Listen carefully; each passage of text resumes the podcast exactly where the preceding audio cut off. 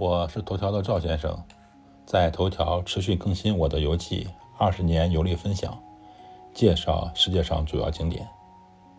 本篇文章共有十二张照片。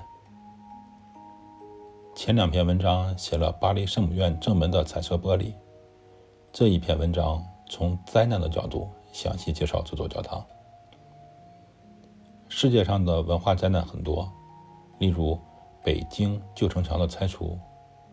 阿富汗巴米扬大佛被炸毁，敦煌壁画被破坏，欧洲中世纪宗教裁判所对科技进步的阻碍等等。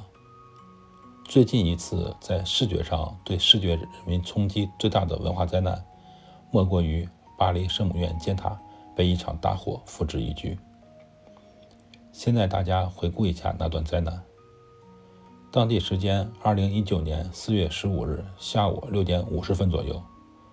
法国巴黎圣母院发生火灾，整座建筑损毁严重。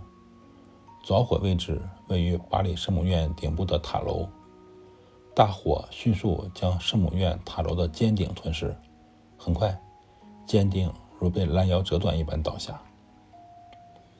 对比一下我曾经在多年前拍的照片，可以发现尖顶已经不复存在了。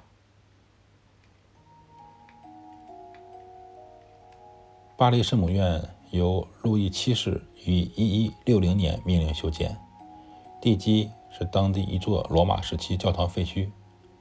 一二六零年，两座钟楼完工，就是我在之前的文章提到过的两个炮楼。钟楼完工后，成为当时的奇观。法国作家维克多·雨果在一八三一年以这座大教堂为原型。创作了长篇小说《巴黎圣母院》。因为巴黎圣母院主体由石头建造，雨果《巴黎圣母院》中将圣母院大教堂描绘成石头的交响乐。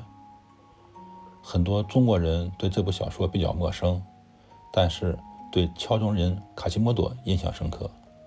卡西莫多一直藏在巴黎圣母院的钟楼，靠敲钟为生，得到了教堂里善良人的照顾。为什么这么说呢？因为他是畸形，离开教堂会得到很多人的嘲笑。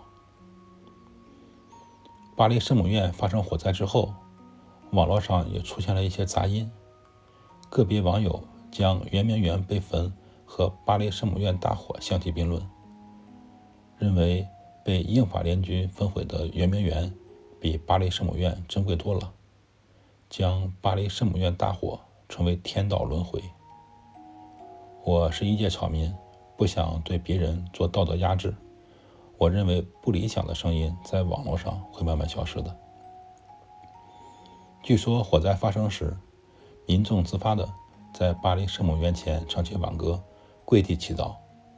法国全国教堂都敲响了钟声，为巴黎圣母院祈祷。幸运的是，很多重要的文物被消防人员从大火中抢出来了。无论如何，我坚信文化无罪。赵先生，二零二零年五月一日。